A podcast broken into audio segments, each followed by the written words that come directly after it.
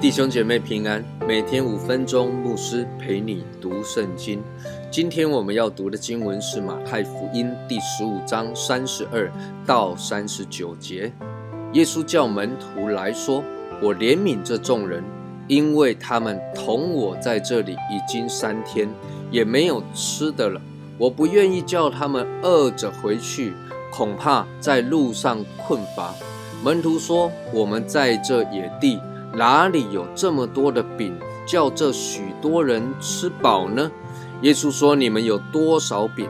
他们说：“有七个，还有几条小鱼。”他就吩咐众人坐在地上，拿着这七个饼和几条鱼，注谢了，拨开，递给门徒。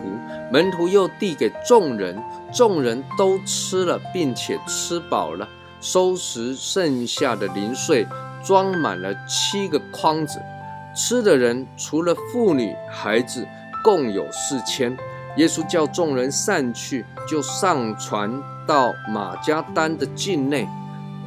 这一段经文是记载着耶稣喂饱四千人的故事，这与先前耶稣喂饱五千人的过程是差不多的。同样都记载着，除了妇女与孩子，先前是五千，这里是四千，也代表着吃饱的人都是超过统计的人数五千四千的。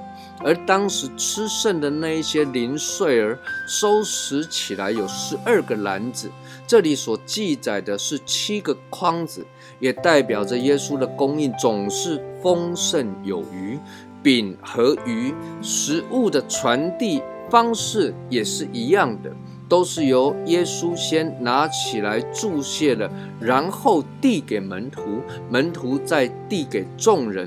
这也表达了耶稣是那一位赐福的主，一切的恩典、祝福、丰盛都是从耶稣而来。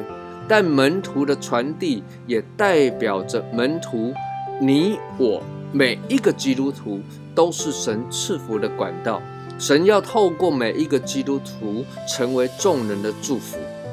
那么喂饱五千人是因着小孩子所奉献的五个饼两条鱼，而这里是由门徒所提供的七个饼和几条小鱼，这也提醒我们。不要觉得我们所拥有的很少，不够奉献，也不要因为只是我们仅有的而不敢奉献，把它勇敢的交给耶稣，耶稣必然使用它成为多人的祝福。接着，耶稣喂饱五千人的时候，喂饱的对象是犹太人，而这里所喂饱的对象是外邦人。另外五千人的时候，犹太人他们听到一天没吃。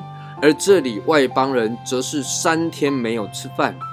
各位，为什么我们要把这一些差异比较出来呢？在这当中，值得我们注意的明显差异是：五千人喂饱的是犹太人，四千人喂饱的是外邦人。